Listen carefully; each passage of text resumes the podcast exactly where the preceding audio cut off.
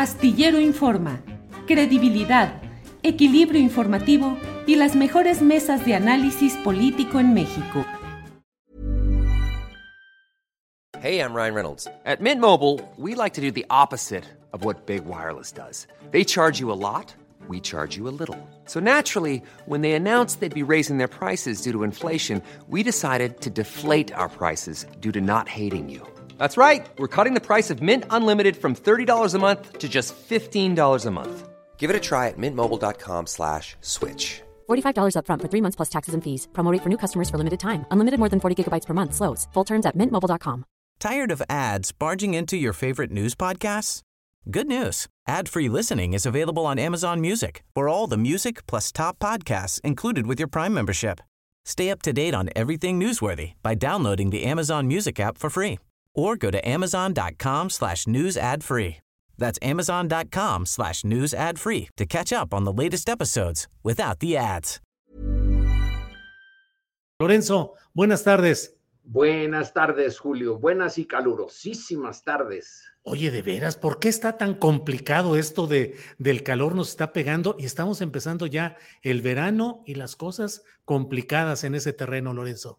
Sí, la naturaleza quizá nos está cobrando a nosotros lo que hicieron generaciones anteriores y la nuestra eh, en esto del calentamiento global. ¿Te acuerdas que Trump, eh, el expresidente de Estados Unidos, cuando estaba en campaña y cuando ya estaba en la presidencia, negaba la existencia del calentamiento global?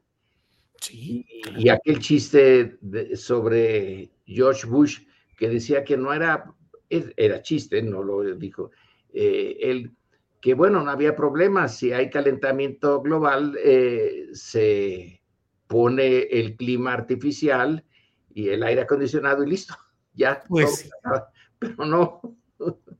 Tan sencillo que fuera como eso. Eh, Lorenzo, y bueno, al, al calor físico está el calor político. ¿Recuerdas algún momento de tanta intensidad política a estas alturas, en este tiempo, eh, en este eh, momento del calendario sexenal? Apenas se van a cumplir cinco años Sí. de el triunfo electoral de López Obrador en julio de 2018, pero parece que ha pasado una eternidad. ¿Cómo ir calificando lo que se ha logrado hasta ahora, Lorenzo? Bueno, para empezar, cuando dices, recuerdas, eh, cuando, me- cuando te preguntas, ¿recuerdas algo eh, parecido en el eh, pasado, eh, en nuestro pasado político? Digamos, en ese, en donde ya había partidos y en el clásico, en el pasado clásico, eh, pues no, no se recuerda eso porque la política se hacía dentro de los pasillos del poder eh, y no entraba mucho la luz ahí. Debió de haber sido muy movida eh, y también con años de anticipación.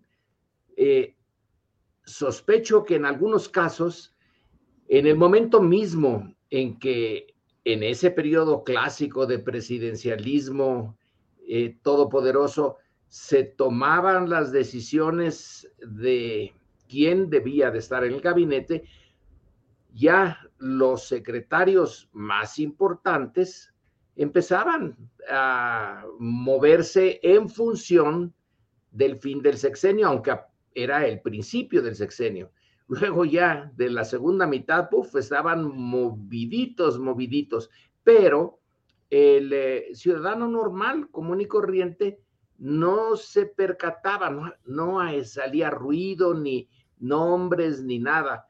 La eh, situación ahora es, en cierto sentido, yo diría que en un sentido muy positivo, es diferente. Ahora sí se oyen los golpes y los cubetazos, etcétera, y los vemos todos. Y de eso se trata.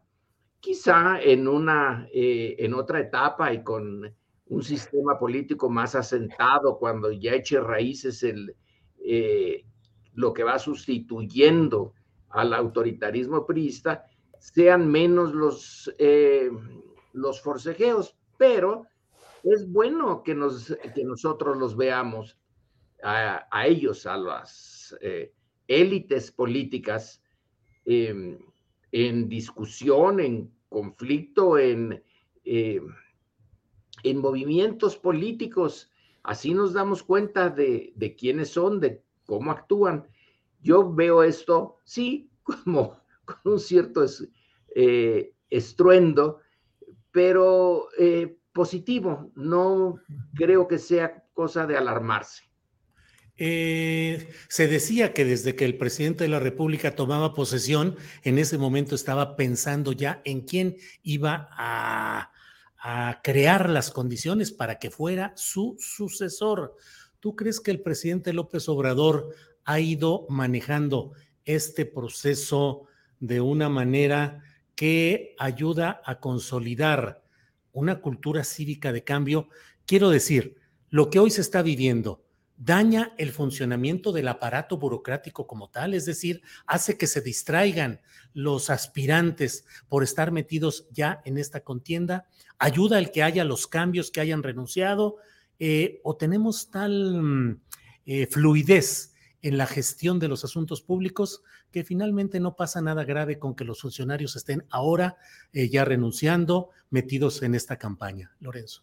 Como te decía, repito, la, la, la la tesis principal es, esto sucedía eh, en el pasado, pero estaba tapado, estaba cubierto por el velo del misterio. En algunos casos todavía recuerdo análisis hechos eh, en Estados Unidos, pero luego adaptados y adoptados por eh, analistas mexicanos que hablaban de la caja negra, ese momento en el cual tú ya no sabías qué estaba pasando dentro de las cúpulas políticas, pero al final salían decisiones. Pero ¿cómo se llegó a ellas? ¿Cómo se eh, negoció? Nadie fuera de unos cuantos lo sabían. Ahora ya no hay caja negra, o, si hay caja negra es muy chiquita. La caja no negra, sino la que está abierta eh, al público es bastante grande y no creo que sea un cambio eh, de 180 grados, sino que ahora se hace más evidente lo que antes se hacía de manera eh, muy discreta, casi, casi en, secreto. Entonces, eh, no veo yo mayor problema, al contrario, insisto, es, me parece que es positivo se distraen preguntas, se distraen los administradores, los secretarios de Estado eh, por este eh, entorno tan aparentemente más movido que antes. Siempre estaban los que querían entrarle a la sucesión o los que de manera secundaria se fijaban en alguno de los secretarios y aún ellos siendo secretarios se acercaban al otro en función de lo que vendría en el futuro. Eso siempre se, hizo. Y hay historias, montones de historias de secretarios que estaban con un ojo al gato y el otro al garabato. Eh, ahora, ahora es más obvio eh, a, dónde tienen puestos sus, sus ojos algunos de los miembros del gabinete, pero no, no creo que, que en esencia eh, haya algo eh, negativo en esto. Yo lo veo positivo, Julio. Sí, Lorenzo, y a lo que estás viendo hasta este momento, que ya hay buenos indicios, aunque falta un largo tramo por recorrer, ¿ves indicios de que pueda haber división y de que este experimento o este proyecto de sucesión pueda implicar rupturas que terminen dañando al proyecto 4T? Puede ser, sí. Eh, en esto, de, eh, en, en este clima político, las rupturas, eh, las rupturas se dan, ocurren con, en los momentos críticos. Es mucho lo que está en juego en la disputa política. pero también tiene su chiste, es, ahí sí que la política es un arte. Lo que el presidente ha hecho es abrir un abanico y esta vez abierto se ven eh, los, eh, eh, las alas de ese abanico. Eh, son varias.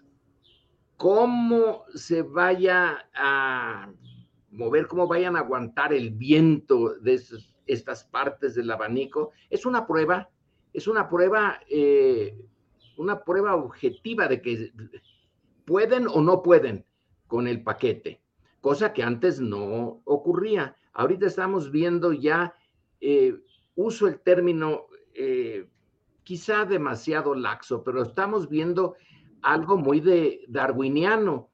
Se pone a miembros de la misma especie a competir y a ver quién eh, logra sobrevivir y sobresalir. La idea es que justamente ese eh, personaje en el proceso, en el proceso en que están metidos, muestre capacidad por un lado y eh, compromiso con el, eh, con el proyecto. claro, los proyectos antes de la elección y después de la elección eh, pueden parecerse a los planes de guerra de los estados mayores de las grandes potencias, en donde ya es muy común que se diga, aquí está el plan, vamos a hacer tal cosa. Y en el momento en que empieza el primer disparo, dicen, se viene abajo todo el plan y hay que actuar eh, como Dios les da a entender. Pero el, eh, en principio, lo que hizo Andrés Manuel, que es una novedad, es obligarles a los, eh, al puñado, al puñado de líderes políticos, eh, a mostrar más abiertamente sus cartas y su carácter, a ver cómo se mueven en este mar proceloso y a ver si aguantan el, eh, el ajetreo, el fuego amigo y el fuego enemigo ha tratado de señalar el fuego amigo, por favor, háganlo eh, menos eh, seguido, menos duro. Ya nos lo dijo que en la celebración que se va a hacer el fin de semana, que no haya eh, porras ni choques entre los que vayan al zócalo en favor de uno o de otro de los personajes centrales. Sí, Va a haber divisiones, claro que las va a haber, pero la cosa, em, a ver si sale, ¿eh? Eh, tú lo pones con un signo de interrogación y yo agarro tu interrogación y la hago mía también. No sé cómo vaya a salir, pero no es eh, absurdo que se expongan y luego dijo, y lo aceptaron, al menos no lo han rechazado, quien tenga la mayoría de los eh, apoyos y el aprecio eh, del ciudadano común y corriente en una encuesta que va a ser eh, representativa del el conjunto de la ciudadanía, no nada más de los que apoyan a Morena o a la coalición, sino de todos los, ciudadanos. quien saque el segundo lugar y el tercer lugar, no es el todo o nada, que eso es muy eh, interesante, sino que van a tener la posibilidad de por lo menos dos, eh, este, eh, sí, dos cargos legislativos o en el gabinete. Estratégicas. Sí. Ahora, eso no es amarrar al que llegue, no es quitarle poder político y no es dejarlo en el que va saliendo. Sí, eh, en parte, bueno, pues si no hay nada de gratis, nada, no hay nada perfecto en esto, pero por otro lado, hace que sus adversarios, los que eh, tengan el segundo o tercer lugar, eh, no se vayan a la yugular, porque si tienen que estar en el Senado o en la Cámara de Diputados, más les conviene mantener una relación civilizada con quien eh, finalmente resulte que está en el a cargo del, de la máquina política. Entonces, tiene sus pros y sus contras, pero sí amarra y el, el que llegue al primer lugar va a decir, bueno, antes yo podía elegir al que quisiera, ahora no, pero eh, la contraparte es que no lo tendrá como adversario a muerte, sino que son quizá con, eh, con refunfuñando y, no muy a gusto, pero son parte de un equipo. De eso se trata, crear un equipo. Claro, Lorenzo, en esto quiero ser muy preciso. Un proyecto como este, este diseño, implica una conservación importante del poder transeccional en manos del actual presidente de la República? Eh, eso se especuló desde hace muchos años. Bueno, no muchos, desde hace años. El eh, presidente actual nos ha dicho, y en general no miente, o eh, hay alguna gran mentira que tú, o serie de mentiras que tú tengas en mente, él dice, no, yo me voy. Y yo creo que recuerda bien que Andrés Manuel es un eh, lector asiduo de la historia política de México. Muy asiduo. Siempre anda eh, este, eh, recordando momentos históricos como punto de referencia del presente o de las posibilidades futuras.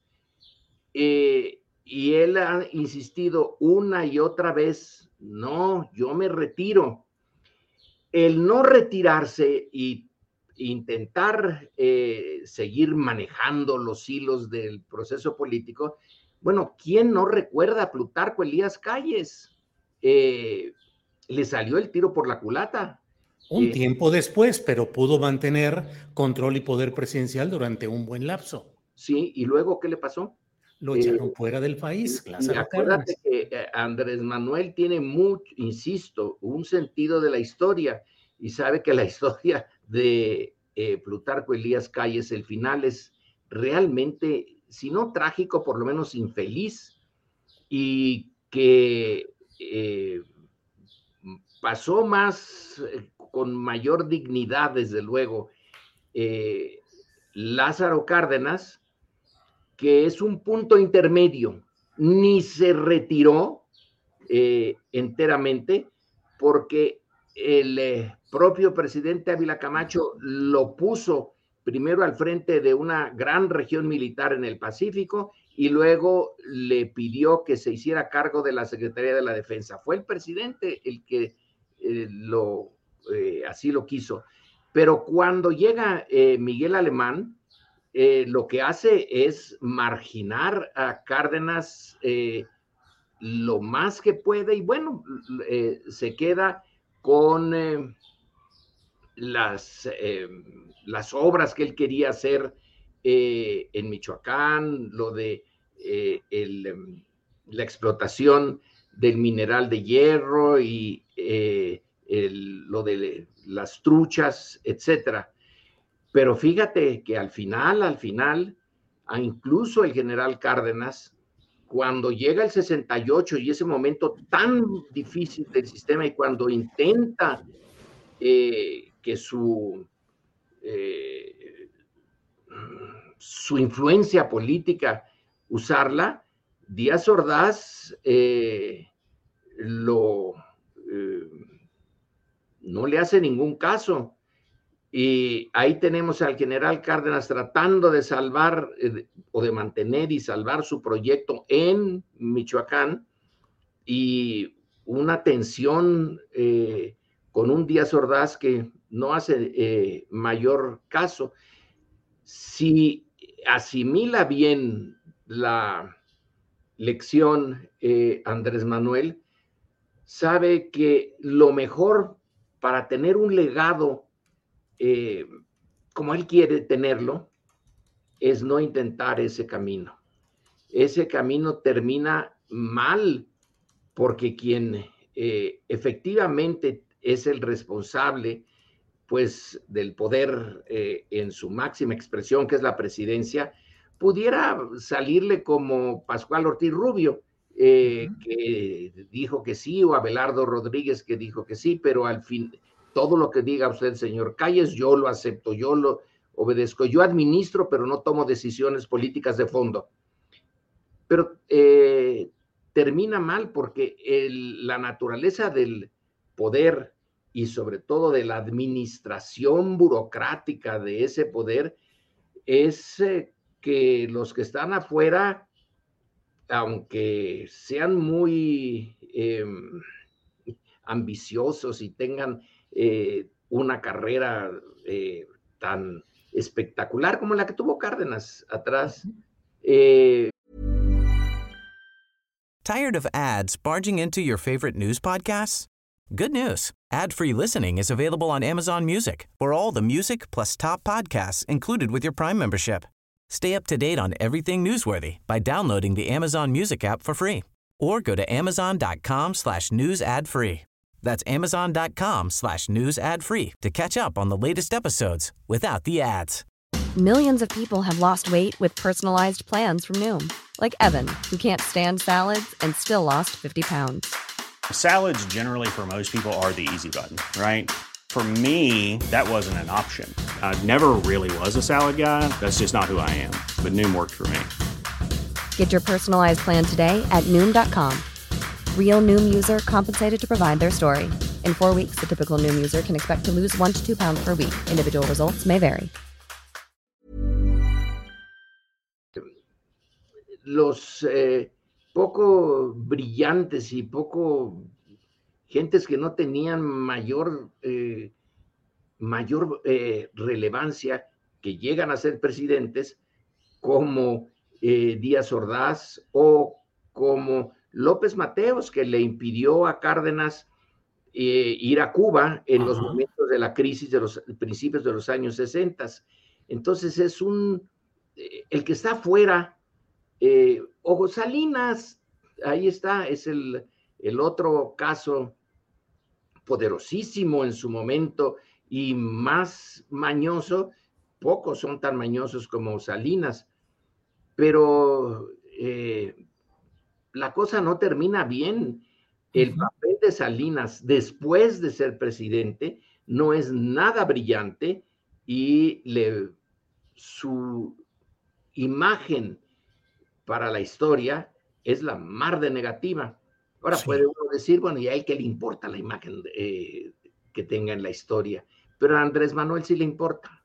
Y no veo que sea lógico que insista en eh, manipular cuando él mismo ha dicho ya, no, no me voy a meter en esto. Más. Lorenzo, eh, hablaste de un darwinismo electoral. Darwinismo dijiste, dijiste yo lo traduzco oh, no.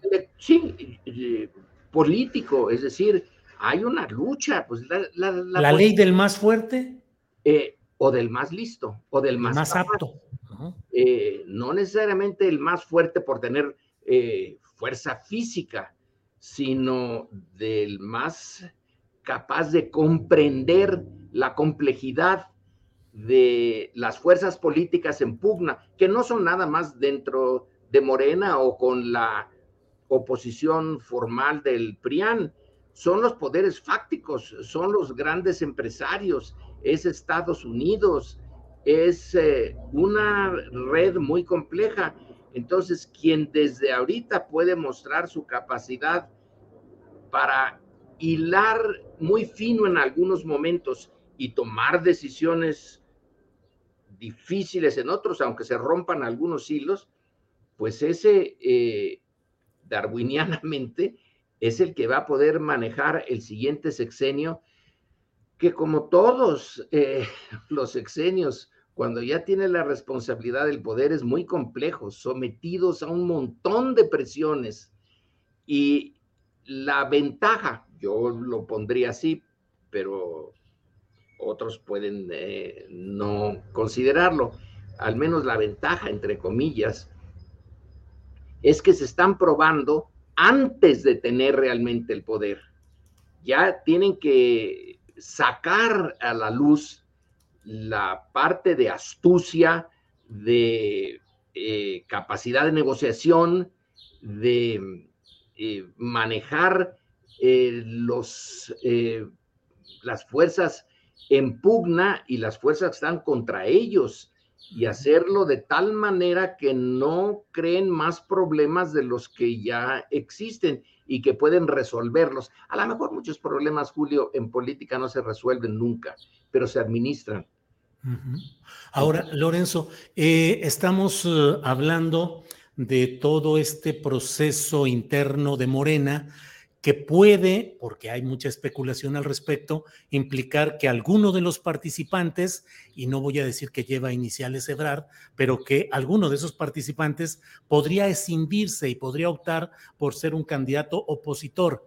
Te pregunto, Lorenzo, la historia del presidencialismo mexicano, ¿han triunfado o han tenido posibilidades de triunfo real, práctico? Las decisiones dentro del propio partido que tiene el poder respecto a su sucesión?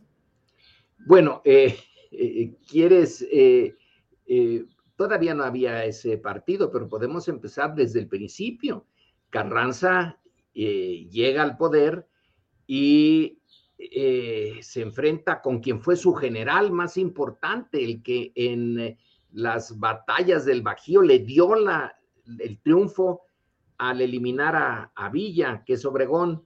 Vaya que sí fue importante la decisión, le costó la vida a Carranza, pero con el paso del tiempo, la burocratización del poder, la existencia del eh, partido de Estado, que era PNR, luego PRM y luego PRI, pues no, no dieron eh, resultados a quien se escindía de ese eh, mecanismo y de esa organización.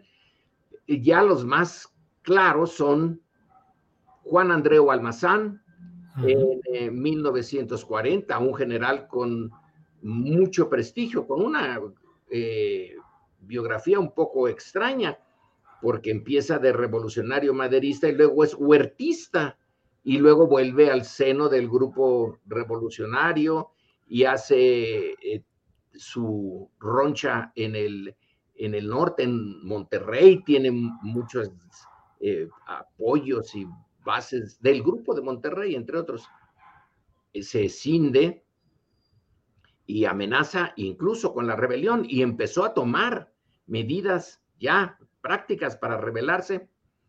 Al final, nada. Luego Ezequiel Padilla, pues va por ese camino. Él ya no, ya no amenazó con rebeliones, ¿eh? Él ya eh, nada más jugó en la parte pacífica de la lucha. Pues tampoco.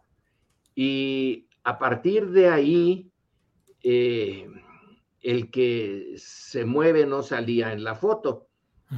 Ya no hay decisiones. Hay un montón de gente dentro del grupo político que queda dolida, resentida, amargada y que eh, en el fondo desprecia al presidente que no se fijó en él para eh, darle la, la, silla en el siguiente sexenio pero ya no ahora. Llegamos al final del siglo y ahí está el eh, Cuauhtémoc Cárdenas con Porfirio Muñoz Ledo eh, y con eh, el grupo que eh, va a generar el PRD. Allí sí, hay una decisión, no llega a tener éxito, pero sí llega a crear un partido y a mantenerlo y ese eh, partido le crea un problema del cual, eh, e, el cual no pudo resolver realmente bien ya el PRI. Ahí empieza ya su, eh, su larga agonía. Ahí sí, la decisión tuvo efecto de, en el largo plazo, pero no en el inmediato. Ahora, Lorenzo, hay quienes aseguran que el PRI como tal está en agonía, que está en franca desaparición.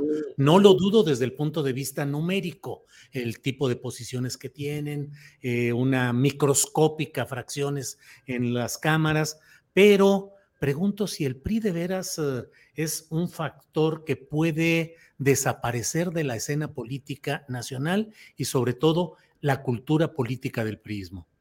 Sí, eh, yo creo que desde luego que puede desaparecer hay inercias burocráticas y eh, va posiblemente en uno o dos sexenios más va a seguir recibiendo sus subsidios por parte del, del INE.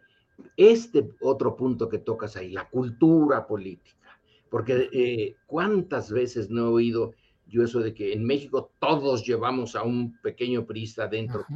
Pues yo no lo he encontrado en mí, ¿eh? Eh, ¿eh?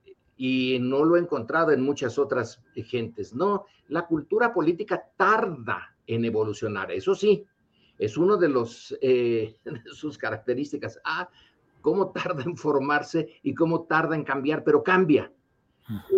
la cultura política no puede no cambiar es, eh, está influida por el entorno. Y este entorno en donde ya se acabó el autoritarismo eh, a la antigua, en donde había hasta una policía política que perseguía y en ocasiones eliminaba a los eh, opositores, a quienes el presidente no deseaba tener más sobre esta tierra, esa cultura ya se fue, ese, entorno ya se fue. Y eso está influyendo en la cultura eh, eh, política. Ahora hay oposición, eh, está el juego, el juego político está a plena luz. En los inicios del priismo se, se eliminaba por la fuerza al, al disidente, ya no digamos al adversario. Había adversarios a los cuales no había ni que hacerles caso, pero si tenían alguna importancia, o, eran cooptados o eran eliminados, ya sea por la cárcel o la eliminación física en el, en el extremo, porque el autoritarismo del PRI no se tentaba el corazón en eliminar a los eh, Rubén Jaramillos de su entorno. Claro. Pero eso ya, eh, ya no, eh, puede que en algunos estados, en algunos municipios siga, pero ya ahora estamos más, sentirnos más libres. Y eso tiene que influir en la cultura política. Quizá algunos, muchos a lo mejor, eso lo vamos a ver, se desinteresan de la política. Eh, pero eh, el priismo no es, no es eterno. Claro, por ejemplo, en el caso, y este, con este ejemplo ya me, dejo el tema, eh, el nacionalsocialismo, por ejemplo, que logra, o el estalinismo, que logran penetrar el espíritu germano o ruso. Bueno, eh, todavía hoy tenemos eh, rasgos de brotes, ¿no? De nacionalsocialismo. Eh, pero sí, no se pueden desaparecer del todo. Claro. Pero no están en la sociedad, en toda la sociedad. Claro. Sí, Lorenzo, dime por favor qué piensas para ir cerrando este tema si quieres, si así lo deseas, pero qué piensas de esa opinión que en algunos ámbitos se dice de que en realidad el PRI, su cultura política e incluso personajes relevantes simplemente se están transfiriendo a Morena, que Morena es el nuevo PRI. Eh, sí, claro que la he oído y este y quienes la emiten parece tener una gran lógica Fíjense qué montón de peristas estaban antes aquí, se fueron allá. Bueno, el eh, oportunismo eh, político eh, está en todas partes, pero el PRI no puede renacer en otro partido porque las circunstancias en que nació fueron únicas, irrepetibles, ni lejanamente ahora. El PRI nació de un choque violento, armado, que costó un montón de vidas. Probablemente no el millón que dicen, eh, pero sí costó muchas vidas. Y el eh, irlo eh, formando, la rebelión cristera, etcétera, ese tipo de entorno del cual nació es irrepetible. El Morena nace ahora exactamente de lo contrario, nace de la oposición, una oposición a la cual se le juegan con, se juega con ella con los dados cargados, se hacen fraudes. el PRD en su inicio sufrió pues la muerte de una parte importante de sus eh, miembros desde el día, vísperas de la elección, cuando asesinan a dos de los colaboradores de, de Cuauhtémoc Cárdenas. Obando y Gil. Obando y Gil. Eh, el, eh, el PRD entonces, Morena después, son producto de una larga marcha, para usar un término eh, que en otros momentos fue maoísta, una larga marcha eh, pacífica, eh, muy clara, muy abierta, muy a la luz del día. es otra, es otro proceso del cual nació y nació, y yo recuerdo a un, eh, creo que es, a lo mejor eh, lo cito mal, pero creo que es Maurice Duverger cuando en su estudio sobre los partidos políticos dice, todo partido político tiene un sello indeleble hasta que desaparece, que es el sello de su nacimiento. Y Morena nació de una manera muy distinta al PRI. Ahora, Lorenzo, uno de los distintivos, no de su origen, pero sí de su desarrollo y su parte final, es la identificación PRI-gobierno. ¿Tú ves que hoy haya un partido que es Morena-gobierno? Bueno, todo partido en el poder eh, tiene que identificarse con el eh, gobierno. Lo que eh, a mí me, me, llama la atención y me interesa y me parece que es una buena manera de entender lo que está pasando, es que Morena logró el control de una parte del gobierno, no de todo el aparato gubernamental. Eh, y el poder judicial es un ejemplo, porque son parte del gobierno, los, eh, claro. Eh, ese poder, pero que no está controlado por Morena ni de chiste. Entonces, lo que entiendo yo que está pasando en México es un esfuerzo desde una parte del gobierno bajo el liderazgo de Andrés Manuel López Obrador por modificar el sistema político, que es más allá de los partidos, que es más allá de la estructura formal del poder, que son también los poderes fácticos, que son muchos eh, intereses y que apenas lo está eh, logrando.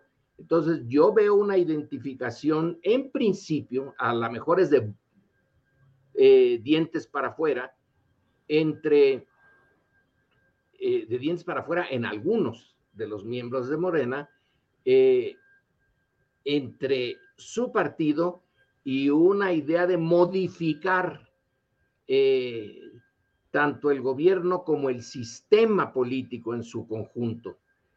Pero una identificación entre partido y gobierno que es eh, en el momento clásico del PRI, en donde se pasan los recursos humanos y económicos del PRI, de, digo, del eh, gobierno al PRI, eh, donde se usa tanto al la Dirección Federal de Seguridad como a otras eh, organizaciones para eh, el ejército, para reforzar al, al PRI, ese partido de Estado, ese no lo veo. Bien, Lorenzo, te agradezco mucho. Como siempre, el tiempo se va de volada con estas pláticas tan interesantes. Aprovecho los últimos minutitos para pedirte tu opinión. ¿Crees que el mayor riesgo hoy para el proceso de cambio que encabeza el presidente López Obrador, hoy lo es el Poder Judicial?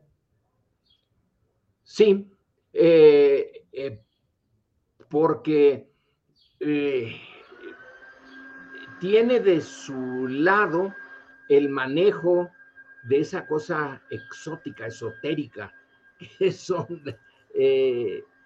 las estructuras legales pero está, eh, está inmerso en la herencia que recibió y que ahora se ha convertido como en el, en el eh, bastión más importante de la derecha y de quienes se oponen al eh, cambio.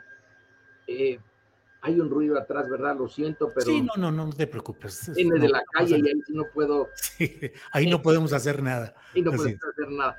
Entonces sí lo veo como uno de los problemas inmediatos, pero no, el problema mediato, el problema grande, yo veo dos, Julio, que podemos discutirlos en otra ocasión.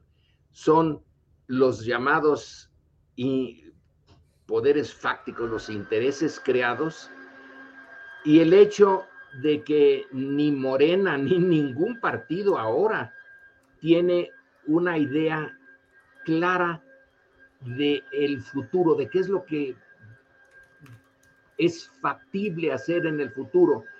En el pasado, tanto la derecha identificada con Estados Unidos tenía un, una idea que Francis Fukuyama es el que la presenta de manera más clara en su eh, tesis del fin de la historia, de que de aquí en adelante ya ganó el liberalismo, eh, y el liberalismo económico y el mundo no tiene más camino que ese. Pero ahorita no sabemos cuál es el camino, ni de nosotros, ni de Estados Unidos, ni de Rusia, ni de China. Entonces aquí hay un problema eh, para el partido que está ahora en el poder y que posiblemente se quede en el poder el eh, sexenio eh, siguiente, es que sí sabe qué es lo que hay que, qué es lo que está mal, la corrupción, desde luego que la corrupción, pero no hay una incertidumbre en el mundo sobre a dónde vamos. No es nuestro problema únicamente, pero sí es problema nuestro. No queda claro qué mundo queremos. Ahora, eh, ya no hay pues el de eh, el marxismo para la izquierda y el neoliberalismo para la derecha, ya a los dos se los llevó el viento de la historia. Eh, ¿Qué es lo que quiere eh, el eh, Morena? ¿Qué es lo que queremos nosotros como mexicanos que estamos divididos? ¿Qué es lo que quiere la derecha mexicana? Sí, no quiere a López Obrador, no quiere a Morena, etcétera, ya. Eso todos los días lo sacan. Y el Poder Judicial, el que me preguntabas, ya. No, no, no, no, no, no, no, no y no. Pero, ¿y el sí? ¿Cuál es? Claro. ¿Qué construir, qué plantear? Me dejas, nos quedamos muy picados con esta parte final de lo que has dicho, porque creo que ahí está muy buena parte de lo que estamos viendo y viviendo, esa incertidumbre como realidad mundial y desde luego nacional, y también nuestra incapacidad o nuestra insuficiencia para procesar todo ello y poder plantear desde derecha, izquierda, centro, eh, alternativas sensatas y bien estructuradas. Lorenzo, pues nos quedamos picados para la próxima. Muy bien, Julio. Te agradezco mucho. Andaba usted desaparecido. Sí.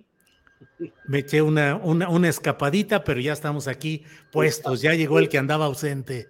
Escapadota. Eh. Sí. bueno, gracias como siempre y seguimos en contacto. Hasta luego. Hasta la siguiente, Julio. Gracias. Tired of ads barging into your favorite news podcasts?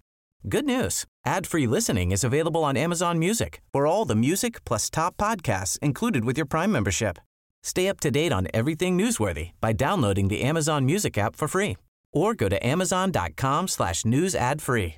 That's amazon.com slash news ad free to catch up on the latest episodes without the ads. ¿Te preocupas por tu familia? Entonces, ¿por qué darles solo huevos ordinarios cuando pueden disfrutar de lo mejor? Eggland's Best, los únicos huevos con ese delicioso sabor fresco de granja, además de la mejor nutrición, como 6 veces más vitamina D, 10 veces más vitamina E y 25% menos de grasa saturada que los huevos regulares, además de muchos otros nutrientes importantes. Así que, dales los mejores huevos. Eggland's Best, mejor sabor, mejor nutrición, mejores huevos.